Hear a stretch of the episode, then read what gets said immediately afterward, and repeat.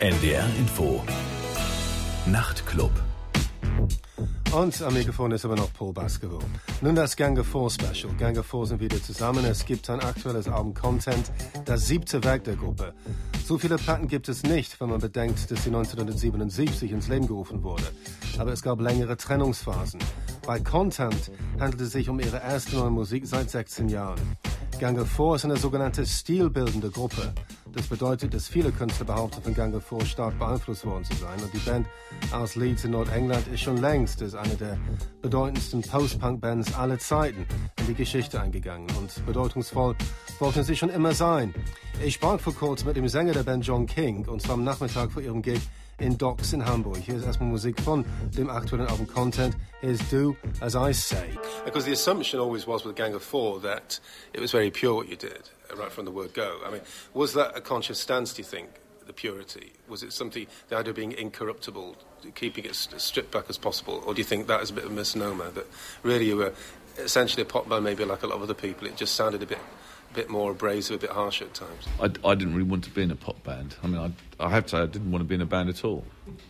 You know, the thing that I wanted to do was to, to be an artist. That's what I want. And I wanted to make something that was culturally important or interesting. And um, obviously, we were studying fine art, and we were at a particularly uh, ultra left wing art department, the, mo- the most radical art department at that time in uh, in the uh, higher education system in Britain, and uh, and so all the time you think, what does something mean? Which is still a question I ask myself and ask, and, and both Andy and I talk about when we're writing songs. You know, what does it mean? Which is a, a funny thing. I suppose as, as a, a, a cultural worker, you, people always ought to ask what things mean, but I don't. I don't actually think the majority of uh, cultural workers ever ask what things mean. They, they, they think what it, the effect of it. They don't think what it actually is. So Jon King von Gang of Four meint, ich hatte eigentlich keine Lust, in einer Popband zu sein. Ich wollte ein Künstler sein, der was kulturell Wertvolles macht. Das, was ich schaffen wollte, sollte unbedingt von Bedeutung sein. Wir waren Kunststudenten. Unsere Kunstschule damals war die radikalste linksgerichtete Akademie in ganz Großbritannien. Und bei unserer Ausbildung dort ging es immer um die Bedeutung von Kunst. Andy und ich denken heute noch so, wenn wir Songs schreiben. Ich denke, dass Künstler oft nur die Wirkung ihrer Kunst berücksichtigen und dass sie nicht oft genug über die Substanz ihrer Arbeit nachdenken. Hier ist jetzt eine Single von 1981. Hier ist Gange 4 to hell with poverty. Well, some people don't have a problem with things being essentially trivial or frivolous. Yeah, yeah. Uh, they just think, well, it's part and parcel of life to be trivial at times, whatever. And, and some people yeah. want to have more substance. Yeah, that's obviously the case. You probably couldn't be trivial if you wanted to be, could you? I don't know. We're, you know, as, as dopey and, and dysfunctional as any any other group. But do you want to write about that? You know, I mean. Uh, again, you know, think of Dr. Feelgood. They wrote the classic song about being pissed the whole time. You know, milk and alcohol. You know, they, they wrote the book on that. They wrote, and and the stories about that again, blues musicians sort of uh, trialed and and um, perfected. You know, going out, getting drunk, getting laid, getting into a fight. All the best things you want to do over a weekend. I mean, that, that, and that that little uh, menu, that palette of subjects, is fantastic. If you believe, I think that someone like John Lee Hooker would actually do that. Of course, uh, uh, you know, and you, we all certainly know that uh, Robert Johnson would do that, and he he died the way we'd all like to go, at the age of 27, killed by a jealous husband in a bar brawl. You know, that's the the perfect way to go. And of course, all musicians should die at the age of 27 anyway, like Jimi and Janis Joplin and all these people. So if you don't die at 27, you just got to carry on. You've got to get through the next 20 years. But um, so I think and again, though, there are when you hear a piece of pop perfection, you know, like the Undertones, Teenage Kicks, for example. Uh, you know, I just look in total admiration of it. Or the Buzzcocks, "Have I fallen in love with someone I shouldn't have fallen in love with?" You think that is just so wonderful, but that's not really me. But I don't don't want to write songs like that. Also Jon meinte, wir sind genauso dämlich und chaotisch wie irgendeine andere Band, aber muss man darüber schreiben. Dr. Feelgood schrieb das Lied Milk and Alcohol darüber, wie es ist, immer besoffen zu sein. Darum geht es in der Bluesmusik. Auf Piste gehen, sich volllaufen lassen. Sex haben, sich prügeln. Jemand wie Robert Johnson ist gestorben, wie wir alle gerne sterben würden, mit 27, von einem eifersüchtigen Ehemann in einer Barschlägerei getötet. Alle Musiker sollen mit 27 sterben, so wie Hendrix und Janis Joplin. Wenn man nicht stirbt, muss man nämlich weitermachen, um bloß die nächsten 20 Jahre rumzukriegen. Es gibt perfekte Popmusik wie Teenage Kicks von The Undertones oder Ever Fallen in Love von The Buzzcocks, die ich sehr bewundere. Das ist zwar alles wunderbar, aber es entspricht dennoch nicht meiner Persönlichkeit. Ich möchte nicht selber solche Songs schreiben. Und hier ist Paralyze von Gang of Four von ihrem zweiten Album Solid Gold 1981. What I thought was interesting was uh, in the old days, if you kind of read about Gang of Four, it always sounded very heavyweight and difficult to understand. We talk about sort of uh, situationism and all sorts of things. Well, am I going to even understand this? Am I going to be out of my depth Yeah. as a punter? But then you actually heard the music. Yeah. And it was all put in quite simple terms. You know, it's a simple one like, you know, paradise if you can earn it. Yeah. I mean, anybody can understand that. Yeah, yeah, Right? I mean, that, yeah. that in, almost is almost almost oversimplistic politics. Yeah, You know what I mean? And I always appreciated that because it kind of it made it put it in terms which everybody was going to understand, Yeah, and it wasn't yeah. going to be above anybody's heads. I was trying and write things simply, and it's quite hard. It's quite. It's incredibly hard to write simple words that mean something. And, and like I say, paradise, if you can earn it, is is is a simple thing, you know. Um, uh, and um, at home, he feels like a tourist. I think it's it, it's not. It's not clever. I mean, it's not. It's not. I don't want to write clever thi- things. I mean, I wouldn't. Generally speaking, I don't like to use words with sort of more than, you know, know, three syllables maximum, but probably two. You know, and I. I, uh, I was listening um, a while ago to. Uh, there was a whole series of programs about the King James Bible. I'm, I'm not a, a believer. I'm an atheist, but it's a fantastically wonderful piece of literature. And there's, I think it's um, Ecclesiastes or whatever it is, where it's written, uh, you know, uh, God made the world and it was good. It's all written in one syllable things. And, I, and there's, this uh, radio program was saying that I think there's only 75 words in the whole of that book of the Bible with more than two syllables. And uh, it's just a magnificent piece of work. A gang of four, yeah. Because uh, and I was I was th- in admiration at those people in the 17th century who were great scholars and they were clever, but they said we can't use complicated words. We want we want people to understand it, you know. And um, um, I'm not really very didactic, and of course it's, it's not an educational project. They are they are rock songs, and uh, and equally, I'm n- you're not there to um, tell people ha- what they should or shouldn't think. John meint, ich bin immer darum bemüht, mich einfach auszudrücken. Es ist unglaublich schwierig, einfache Wörter zu verwenden, die doch was bedeuten. Paradise, if you can earn it, ist eben eine einfache Aussage. Paradies, wenn du es verdienen kannst. Oder at home he feels like a tourist. Zu Hause fühlt er sich wie ein Tourist. Es ist nicht clever. Ich will nicht clever schreiben. Ich mag nicht mehr als drei Silben auf einmal verwenden. Ich hörte eine Sendung im Radio über die englische Übersetzung der Bibel, die King James Bibel. Ich bin zwar Atheist, aber die Bibel ist tolle Literatur. Und in der besagten Sendung erklärten sie, wie die Ausdrucksweise oft sehr einfach gehalten wird und deshalb so eindrucksvoll ist. Zum Beispiel, und Gott sah das Licht, er sah, dass das Licht gut war. Es werde Licht und es wurde Licht, sowas. Ich dachte, dass die Bibel ähnlich ist wie die Gange Songs, schlicht und effektiv. Die Akademiker des 17. Jahrhunderts hat die Bibelübersetzung einfach gehalten, damit das gemeine Volk die Texte versteht. Meine Songs sind aber nicht didaktisch, es sind Rocksongs. Ich will nicht den Leuten vorschreiben, was sie denken sollen. Hier ist jetzt Gange vor mit dem besagten Stück At Home is a Tourist von ihrem Debütalbum Entertainment. It's interesting because, on the one hand, of course, the band was considered to be like the eternal underdog band who never really made it big time and should have made it big time. But on the other hand, you are really very well known and very well respected. So um, it's difficult to exactly define, you know, how prominent you really are. But um, irrespective, I mean, it's, it's obviously you've, you've converted a lot of people over the decades in musical terms. Been very convinced about what you've done musically and found it very interesting and innovative and so forth. And you've been a role model for a lot of people. But do you think, how many people do you think, or do you think to the same extent you managed to convince people about your messages? Do you think people really cared about the messages that much? And was there such a, like a gang of movement of radicals that really were as, as left wing as you, do you think? Or do you think people just took that on board? Re- regularly meet people who come and say, oh, your music changed my life, or, or whatever it was, in, in a way that I um, feel. Um, I mean, humble sounds too crappy a word to use, but I, I feel sort of quietly proud that that, that, that I could have done that as, as a musician because my life was changed by listening to Bob Dylan's Highway 61 revisited at the age of 11. And I think that uh, old people, of which I would probably count myself now, forget the, the intelligent passion of being a teenager and a, a young person. Trying to say, pin down the meaning of Highway 61 Revisited is a very slippery thing. But you knew that he was against the straights and the squares and the bores and the fascists and the military industrialists and all these kind of people. And you knew that, oh, you want a piece of that. You're going to be somehow on that side of things. And I think that what I hope we've done when we've been most effective is on that side.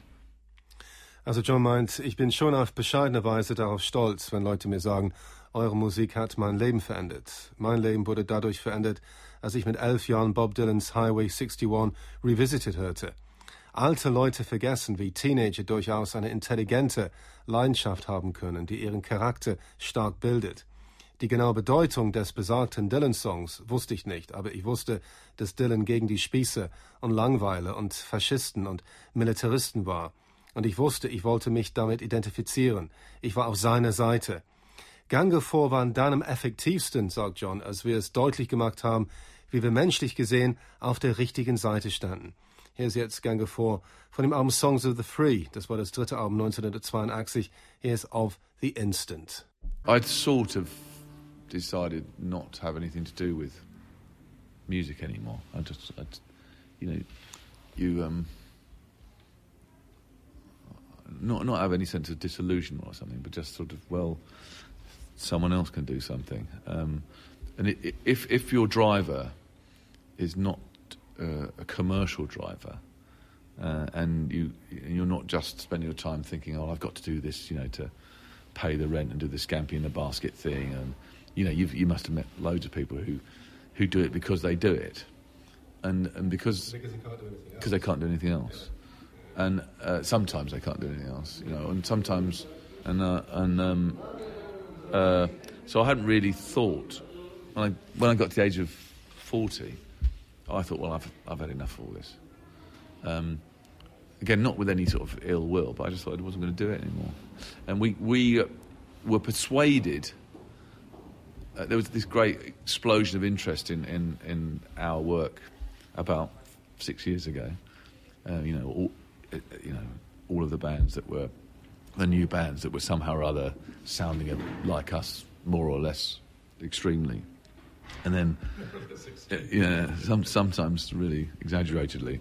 I didn't want to be in a retro band, although we had done that thing for the, the thrill of it, and just to say to everybody, here we are, you know, because there was such everyone was just asking to see the, I suppose, the originals of, of that inspired all this stuff, and um, we started knocking a few things around, and it became increasingly interesting, but I didn't want to do anything that wasn't good, and not, not that you ever not there's any point actually when you think any different to that, but but you know, like you say, after 16 years, you know, you, I was very very apprehensive. I have to say when we'd finished it to think that people could say, "How dare these old people come back and do something else?" And in fact, the reaction has been the exact opposite. I mean, it's been uh, astounding. I think the the reaction to the to content. Also John meint, ich hatte irgendwie entschieden, gar nichts mehr mit Musik zu tun zu haben. Ich war nicht mal desillusioniert. Ich dachte nur, andere Leute sollen Musik machen. Unsere Band war nicht in erster Linie kommerziell ausgerichtet und wir hatten alle anderen berufliche Möglichkeiten. Du hast bestimmt viele Leute getroffen, die Musik machen müssen, um ihre Miete zu bezahlen, weil sie nichts anderes können. Ich war damals 40, als ich aufhörte, aber vor circa sechs Jahren entstand ein plötzliches, gewaltiges Interesse an uns, weil so viele neue Bands Gange vor offensichtliches Vorbild hatten. Teilweise war es fast übertrieben, wie sehr die Bands sich von uns inspirieren ließen. Ich wollte in keine Retro-Band spielen. Wir hatten einige Reunion-Konzerte zum Spaß gespielt, weil so viele Leute die Band sehen wollten, die die junge Generation angeblich beeinflusst haben sollte. Aber dann haben wir angefangen, neue Songs auszudenken. Ich wollte nicht irgendwas machen, das nicht gut war, vor allem nicht nach einer Pause von 16 Jahren. Ich hatte Angst, dass die Leute sagen würden, wie können diese alte Leute es wagen, zurückzukehren. Aber das Gegenteil war der Fall. Die Resonanz war erstaunlich. Und ist ein Stück von dem aktuellen Album Content Here's Gang of Four. She said you made a thing of me. What I was saying at the beginning, I, I, sometimes get the impression that music is actually getting more derivative. There was always an element of that. Yeah. You know, being inspired by other people Yeah. and trying to build on that. Yeah. I can't help getting the feeling it's getting worse. Yeah. Uh, maybe it's just because I'm getting older. Or is it because it's getting worse, like the new 80s thing? Have you heard bands like Mirrors, for Oh, example? yeah, and- and it- or Hurts, you know, from Manchester. You know, this Tears for Fears rip-off. I know. I mean, I'd never liked like- like in the first like- place, but it, it's just so. But down to the actual, to the styling on the covers Yeah. and the suits and the haircuts. Yeah. I mean, there's, it's not, you know, like with the Chili Peppers. Maybe they just it was by mistake, by Yeah. default. But if you if you follow the image all the way through, there's something blatant about it. Yeah, yeah. And I think it's getting more blatant, and it makes me wonder whether people are getting just running out of ideas, of new ideas. But you know, postmodernism is not interesting anymore, and and that that, that notion of the the knowing quotation, and the um, I don't want I don't I don't like criticising other musicians because I think it's not it's not fair. But I mean, the the quotation. I think what you're saying is, and I agree. That, I think the quotations, the postmodern side of it, it- I think contradicts what rock rock music. I want to say rock music, rock music, or dub music, or hip hop music. I think music that is um, that has got a vibrant power to change the way you feel, if not the way you think. Postmodernism is not going to change the way anybody thinks, because it's a quotation, and uh, and it's this absence of an authorial voice. And uh, and uh, I've said that three times now, so I won't say it again. But I mean, and that means because the that knowing uh, eye in the sky kind of voice doesn't convey to you say no to the creeps and the fascists and the industrialists and the militarists and the people who are lying to us, our governments who lie to us, and our you know businesses who rip us off and all this kind of stuff. And and that's I don't know. That's what I that's what I get the most out of music. You know, and when you occasionally bump into it, you think oh, that's fantastic. You know. Also Jon sagt, die Postmoderne ist uninteressant. Wenn Künstler zu sehr die Kunst anderer in ihren eigenen Werken zitieren, wenn ein persönliches Stil nicht vorhanden ist, ist es ein Problem. Ich mag nicht andere Musiker kritisieren, das ist unfair, aber zu sehr ein Abklatsch von anderen Künstlern zu sein, widerspricht dem, was lebhafte Kunst ausmacht. Mit Ideen, die nicht von einem selbst stammen, kann man nicht das Bewusstsein von Menschen verändern, weil solche Künstler einfach keine eigene Stimme haben. Es ist eine Art Wirklichkeitsflucht. Solche Abklatschkunst kann nichts gegen die Arschlöcher und Faschisten und Militaristen und Lügner bewegen. Ich gewinne nur was von Musik, wenn solche Echtheit spürbar ist. Und wenn mir ganz selten solche echte Musik über den Weg läuft, denke ich, das ist doch fantastisch. Hier ist jetzt ein Stück von ihrem neuen Album Content, Here's Gang of Four.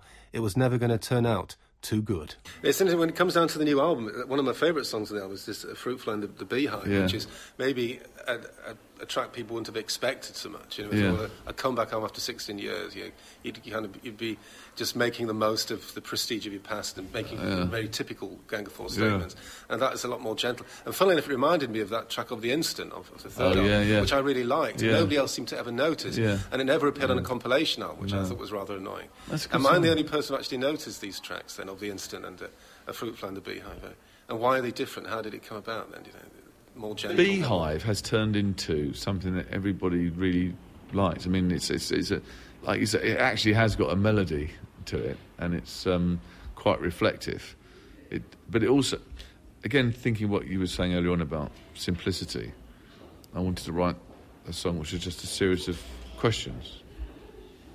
Um, and um, you know, like kids ask questions like, you know, why is the sky blue?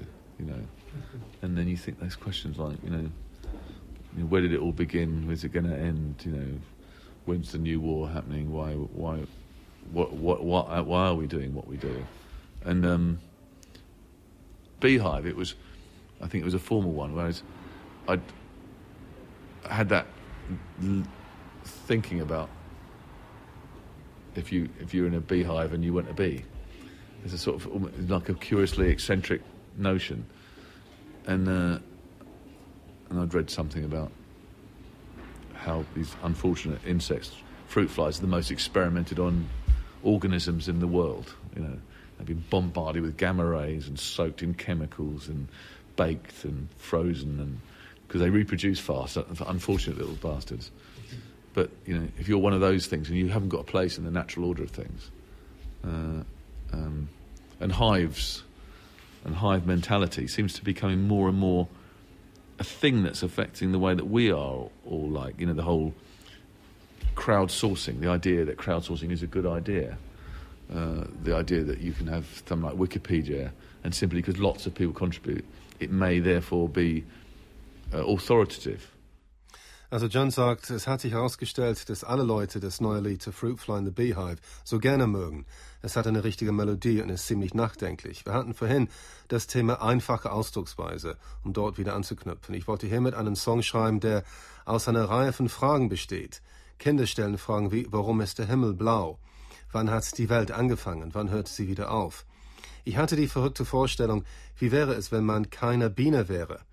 Äh, aber man würde sich dennoch in einem Bienenkorb befinden. Ich hatte auch was darüber gelesen, wie man besonders viele Experimente mit Fruchtfliegen durchgeführt hat. Man hat sie bis zum Geht nicht mehr gefoltert. Die Fruchtfliege im Lied ist eine Metapher für Menschen, die keinen richtigen Platz in der Gesellschaft haben.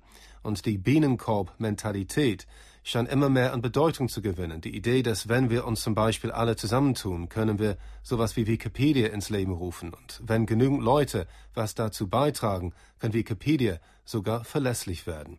Und hier ist das besagte Stück, A Fruit Fly in the Beehive. But you still feel that essentially the same band you always were if you look back 30 years ago? Like people sort of said you're like the, the whitest funk band ever. Yeah. I mean, do you still feel like the whitest funk band? we are an incredibly intense, loud, funky rock band, you know, and I uh, sometimes, you know, wonder whether we should ever talk about the words at all because it's the one thing that's so not like anybody else. But you can spend too much time talking about that and not the fact that it's got the most unbelievable, loud, original guitar. And Andy's, there are very, very few guitarists in the world who have developed their own style. You've, Jimi Hendrix, of course, is one, and, and uh, uh, Keith is another, and uh, Muddy Waters might be another. But you can say, oh, that's, that's that style. You know, I can hear BB King's guitar and you and you can say that's a Gill guitar, and so you develop your own thing. So yes, we are sort of the same band. Why wouldn't we be? Because you know, it's the same lineup. John sagt, wir sind eine unglaublich intensive, laute, funky Rockband. Man kann zu sehr den Schwerpunkt auf die Originalität unserer Texte legen und dabei vergessen, dass der Gitarrensound von Gang of so originell ist. Es gibt wenig Gitarristen, die ihren eigenen Sound entwickelt haben. Es gibt Jimi Hendrix, Keith Richards, Muddy Waters, B.B. King. Aber man erkennt sofort den Andy Gill Gitarrensound. Wir sind gewissermaßen dieselbe Band wie früher. Warum nicht? Der Kern der Band ist gleich geblieben. So, das war das Gang of Four Special, ein Interview mit John King. Zum Schluss hören wir jetzt I Can't Forget Your Lonely Face von dem Album Content. Das war der Nachtclub mit Paul Baskerville. Ich wünsche euch eine gute Nacht. NDR Info Nachrichten